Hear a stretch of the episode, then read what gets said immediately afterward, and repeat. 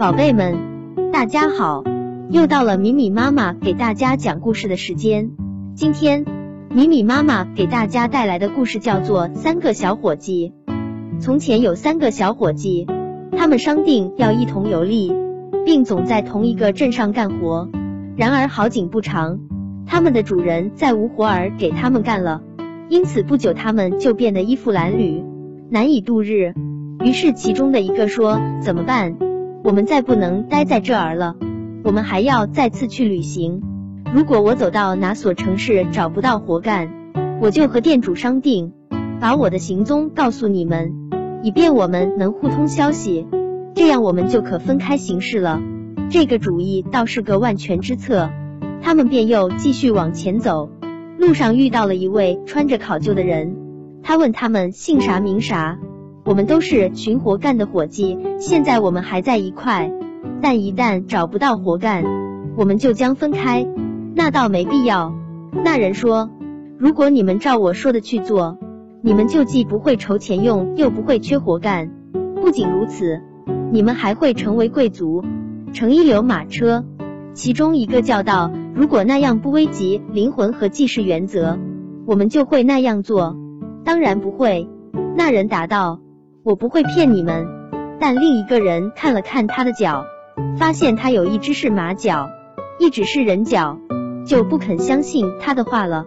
但鬼说：“别怕，我对你们没有歹意，是为一个别的灵魂而来的，他已有一半是我的了，我要叫他恶贯满盈。现在既然安全了，他们就答应了。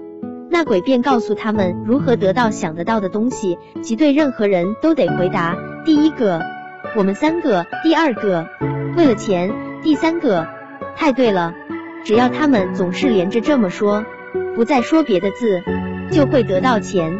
一旦他们不听从指令，他们的钱就会顷刻消失。但只要他们一直照着做，他们的钱袋总会鼓鼓囊囊的。作为见面礼，他马上把钱给了他们，他们能提多少就提多少。并指定他们到城里去找某某旅店。他们去了，店主跑来迎接他们，并问他们想吃些什么。第一个回答说：“我们三个。”好啊，店主说：“这正是我想的。”第二个说：“为了钱。”当然，店主说。第三个又说：“太对了，当然正确。”店主说。好酒好菜马上给端了出来，他们得到了周到的侍候。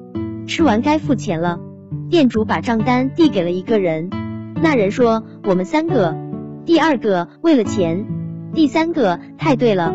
店主说三人都付钱，没钱我可啥也不给，但他们付的比他要的还要多。在一旁瞧热闹的房客都说这些人一定是疯了，嗯，肯定是。店主说他们的脑子准有问题。接着他们又在店里留了些时候。口中只是说我们这三个为了钱，太对了。但是他们清楚一切都在进行中。事情是这样的，一个大商人携巨款而来，并说：“店主先生，帮我看好钱，怕那三个疯子可能会把他偷了去。”店主按他的话做了。当店主提着箱子走进卧室时，他感觉箱子里都是沉甸甸的金子。他于是将三个伙计安排在楼下的房间里，让商人在楼上单独一室。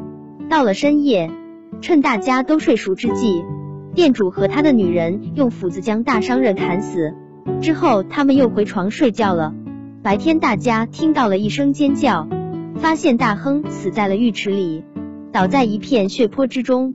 所有的房客都跑了出来，但店主说是那三个疯子干的。房客们都想证明这一点，说是你们杀了他吗？我们三个，第一个说为了钱，第二个说，第三个补充说太对了，看看吧，听听。店主说他们自己承认了，这样他们就下了狱，并要受到审判。这下他们才意识到事情严重了，他们都担心害怕起来。但是夜里鬼来说再忍耐一天，别怨天尤人。谁也动不了你们的一根毫毛。次日清晨，他们被带上了法庭。法官说：“是你们几个谋杀别人吗？”我们三个。为什么杀那个商人？为了钱？你们几个不要命的家伙，难道你们就不怕自己犯下的罪孽吗？太对了，他们已经招供，却还顽固不化。法官说，立即处以死刑。于是他们被拖了出来，那个店主也走在了人群里。就在他们被刽子手的助手们拖出来，带到那拿着明晃晃的大刀的站着的刽子手旁的架子边时，一辆四匹绿色马拉的车子突然出现，朝刑场疾驰而来。车窗边有人用白手巾打着信号。刽子手见状，忙说：“赦免令下了，大赦，大赦。”于是魔鬼走了出来，变了个先生。雍容华贵，气宇轩昂的说道：“你们三个是无辜的，现在你们可以讲话了，把你们所见所闻说出来给大伙听。”年纪最大的那个人说：“我们没有杀人，杀人真凶就在你们中间。”接着他又指着店主说：“为了证实这一点，去看看这个人的地窖吧，那里还挂着许多别的人，都是叫他给害死的。”于是法官派刽子手来到了店主的地窖中。